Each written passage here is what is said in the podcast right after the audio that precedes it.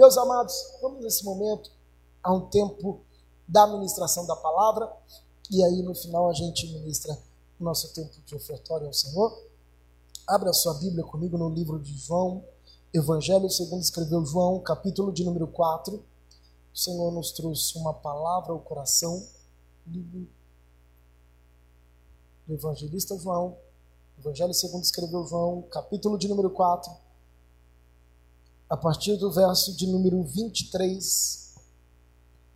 O Senhor colocou essa palavra no meu coração, hoje no finalzinho da tarde, em meio a toda a correria. E nos diz assim a palavra do Senhor. Mas a hora vem e agora é que os verdadeiros adoradores adorarão ao Pai em espírito e em verdade, porque o Pai procura tais que assim o adorem.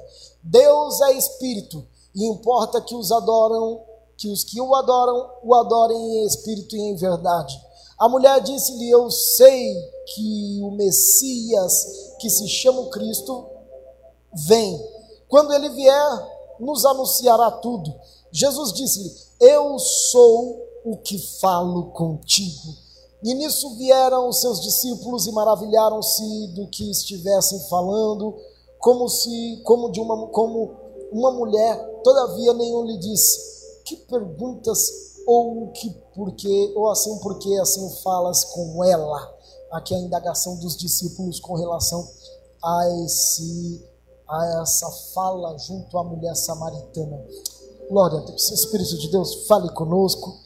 Libere-nos sobre nós, ó Deus, nesse tempo, nesse pouco tempo que nos resta, Senhor. Que a tua palavra, Senhor, venha sobre nós como rema. Que a tua palavra nos alimente, nos endireite, nos alinhe, Senhor, e nos coloque segundo o teu propósito. Para que sejamos alimentados, para que sejamos sustentados para esse tempo. Em o nome de Jesus. Amém e amém.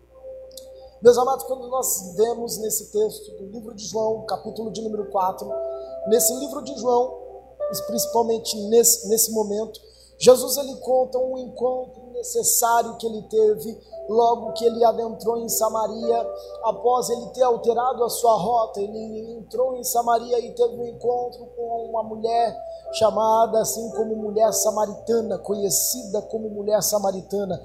E esse encontro com essa mulher samaritana gerou uma transformação na vida dela, não só na vida dela, mas gerou uma transformação na Decápolis, nas dez cidades que haviam sobre a região, porque aquela mulher foi tão impactada pela presença de Deus, foi tão impactada pela glória de Deus, ela foi tão impactada pela manifestação da presença de Jesus naquele lugar, que aquele momento foi um momento ímpar para ela, foi um momento diferenciado na vida dela, foi um momento exclusivo para aquela mulher, a ponto de que ela bebesse não somente da água que estava fluindo de dentro daquele poço, mas da água que fluía do trono de Deus, que trazia vida, que colocava no lugar da morte vida, no lugar da tristeza, alegria, no lugar da calamidade, paz, no lugar da assombração que aquela mulher vivia de de relacionamentos marcados, passados, feridas na sua alma,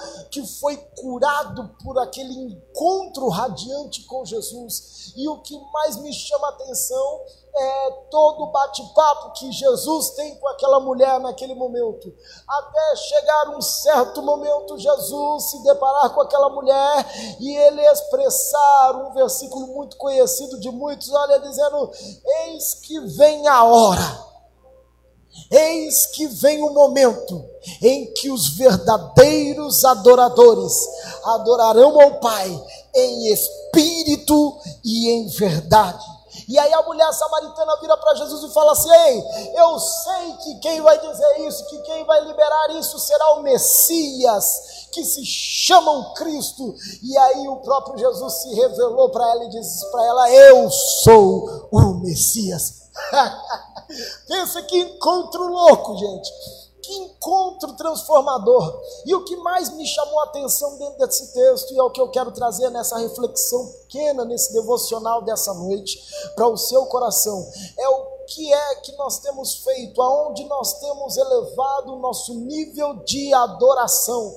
como que nós temos colocado diante de Deus o nosso nível de relacionamento, o nosso nível de consagração aos céus, o que é adorar. A questão aqui não estava somente no ambiente de adoração, mas estava em uma vida de relacionamento de adoração. Adoração não é música, adoração não são palavras lançadas ao vento, adoração é uma vida íntima integrar ao relacionamento total de encontro com o Pai.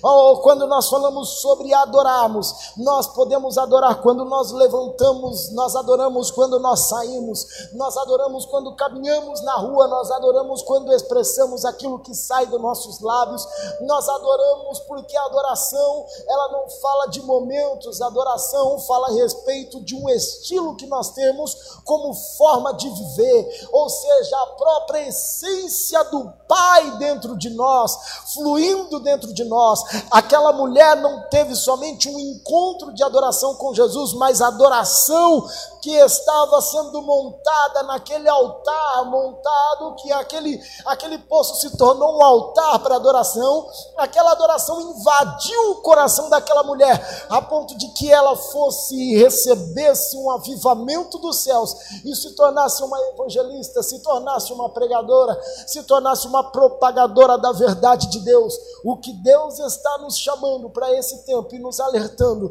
é para nos aproximarmos a um nível de adoração que nos levará a um relacionamento tão profundo com o Pai, um relacionamento tão intenso com Deus um relacionamento tão fixo com Ele, a ponto de que a adoração que flui do nosso coração gere impacto na nossa sociedade, gere impacto na nossa vizinhança, gere impacto no meio da nossa família, gere impacto no ambiente onde nós estamos. Às vezes, adorar nem sempre é fácil, porque adorar geralmente nos leva a lugares ou circunstâncias que nós não esperamos. Essa mulher, no momento em que ela teve que expressar a adoração dela, dela, ela primeiro teve que revelar os pecados dela, porque quando Jesus se deparou com a mulher samaritana, perguntou: Olha, traga o seu marido, porque não é comum uma mulher vir nesse horário do dia buscar água no poço. E ela falou: Olha, bem disseste, mas eu não tenho marido. E aí Jesus falou assim: Falastes bem, porque não tem marido, porque o que você tem ainda não é teu, já tivesses quatro, e o que tem ainda não é teu. Jesus, ele teve um encontro com ela que revelou o que estava dentro do coração daquela mulher. Aquilo não foi somente para envergonhá-la, mas foi para poder revelá-la que a adoração dela, ela fluiria mesmo naquele momento em que ela estava enganada com ela mesma. E a revelação que nós temos de Jesus, a adoração que damos a Cristo, a adoração que levantamos, ela quebra os paradigmas que talvez possam nos paralisar, ela quebra as vertentes e os caminhos que talvez possam nos levar a momentos tão dificultosos na nossa vida. Quando você assim está, por exemplo, num leito doente, enfermo, necessitado, talvez se torne incontroverso você levantar um altar de adoração ao Senhor. É muito difícil você adorar a Deus, é muito difícil porque as circunstâncias sempre trabalharão contrário ao propósito de Deus, mas no meio do leito, quando nós levantarmos em adoração, milagres acontecem, assim como aconteceu com Paulo e Silas, quando estavam aprisionados num lugar que eles não esperavam, numa circunstância que eles não imaginavam, em um momento em que eles pensavam que seria um fim para eles, eles levantaram e erigiram um altar de adoração, e o altar de adoração fez com que as cadeias caíssem, fez com que eles fossem libertos, não somente eles, mas todos os que estavam, e ainda por decorrência daquela liberação, a família do carcereiro foi transformada e foi salva, porque todas as vezes que nós entendemos o nosso lugar na adoração, todas as vezes que nós entendemos o nosso posicionamento como adorador verdadeiro, então nós trazemos a liberação de salvação ao outro.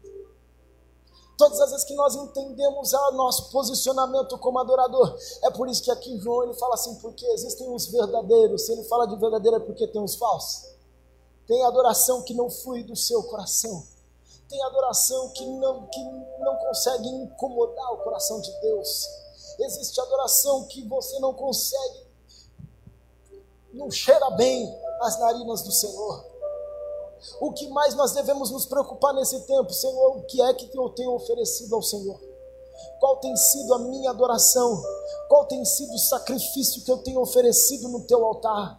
Será que eu tenho oferecido sacrifício só quando está na bonança, só quando está coisa boa, ou quando as notícias ruins batem na porta? Será que eu levanto um altar de adoração quando o mar se abre e eu coloco e um altar no meio do Jordão? Ou eu somente ofereço ao Senhor sacrifício, somente ofereço ao Senhor adoração quando as coisas estão indo de vento em polpa, quando estão a prosperidade batendo, os recursos vindo, aqui o que o, o, que o próprio evangelista João vem nos dizendo, falando assim: olha, levante um altar de adoração, porque todas as vezes em que você erigir um altar de adoração ao Senhor, você está atraindo a presença de Deus para perto de você, e quando nós atraímos a presença de Deus para perto de nós, nós temos paz, tranquilidade, segurança, nós temos escape, nós temos direcionamento, nós não ficamos perdidos, nós temos a certeza de que Ele está conosco. Por tanto tempo na história da Bíblia, desde a antiguidade, os homens procuraram se relacionar com Deus, erigindo altares para adoração.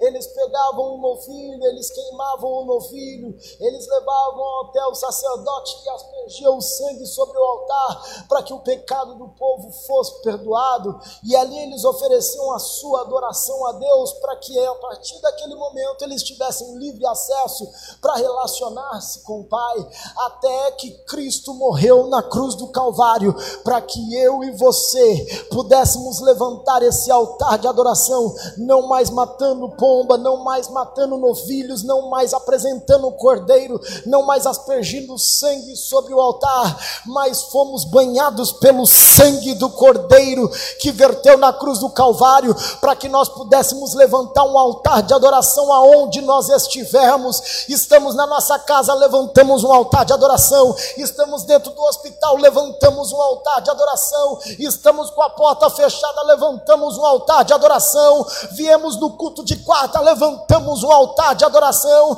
porque todas as vezes que nós levantamos o altar de adoração, nós atraímos a Shekinah, que é a presença de Deus, e quando nós enchemos o templo da fumaça da glória, quando nós enchemos o templo da presença de Deus, nós temos tranquilidade, direção e paz, nós temos ajuste dos céus para as nossas vidas, nós entendemos o plano perfeito de Deus sobre nós, e o plano perfeito de Deus, ele é um plano de paz, um plano de alegria, um plano de prosperidade.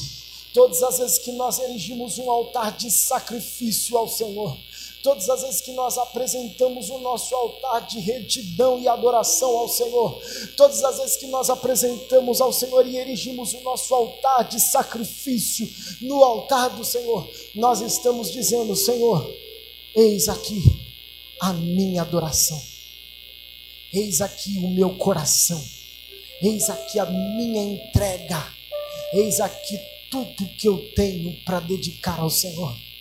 Portanto, eu quero nessa noite deixar essa palavra para o seu coração. Primeira delas, erija um altar de adoração ao Senhor. Segundo, não meça as circunstâncias. Ah, Senhor, mas está difícil. Adore ao Senhor. Ah, Senhor, mas está faltando isso, está faltando aquilo. Senhor, o que, vai ser? Erija um altar de adoração ao Senhor. Quando você faz isso, você está dizendo, Senhor, eu confio no Senhor eu entrego tudo plenamente nas mãos do Senhor. Eu dedico totalmente nas mãos do Senhor. Tinha um coringa antigamente, né, o Daniel que lembra dessas coisas pré-históricas. né? Quando tudo perante o Senhor estiver, e em, tu, e em todo o teu ser, Ele controlar só então há de ver que o Senhor tem poder quando tudo deixares no altar. A realidade é que quando construímos um altar e deixamos tudo no altar, o altar não nos abandona. É impossível você montar um altar de adoração e o altar não te responder. Elias, diante dos 450 profetas de Baal, mais 400 de Acera, ele estava no meio do Monte Carmelo, até que ele mandou construir um altar ao Senhor para combater o altar de Baal o altar que havia sido erigido somente para poderem alarmar ou matarem crianças, para trazerem somente desgraça, por ordem de Jezabel e Acabe. Então Elias é levantado por Deus para restaurar a palavra profética dentro de Israel. Ele erige um altar e ele manda aspergir tudo que tinham de água naquele lugar e jogar água entre o rego do altar. E ele esperou com que todos os profetas clamassem ao seu Deus. Clamem, clamem, clamem. Até que chegou o momento que ele falou: Ei, peraí, eu tenho um Deus que não precisa de tudo isso. É só você aprontar o altar que o fogo vem. Todas as vezes que nós levantamos um altar de gratidão e adoração ao Pai, a glória de Deus desce. A glória de Deus incendeia o altar. É por isso que nessa semana nós estamos consagrando a semana toda ao Senhor porque nós cremos que se nós prepararmos o nosso altar, a glória de Deus se manifesta. E a glória de Deus só se manifestará quando levantarmos esse altar de sacrifício e adoração. São coisas que andam juntas. Sacrifício e adoração. É por isso que no sábado nós vamos subir no monte adorar ao Senhor, porque sacrifício ele sela a nossa adoração. Então, através do sacrifício, conjunto com a nossa adoração, ele revela o verdadeiro adorador. É isso que o Senhor tem nos chamado para esse tempo. É isso que o Senhor tem nos convocado para esse momento, como igreja do Senhor, para sermos a sua resposta para sermos a sua voz profética para esta geração. Se coloque de pé nesse momento. Eu quero orar por você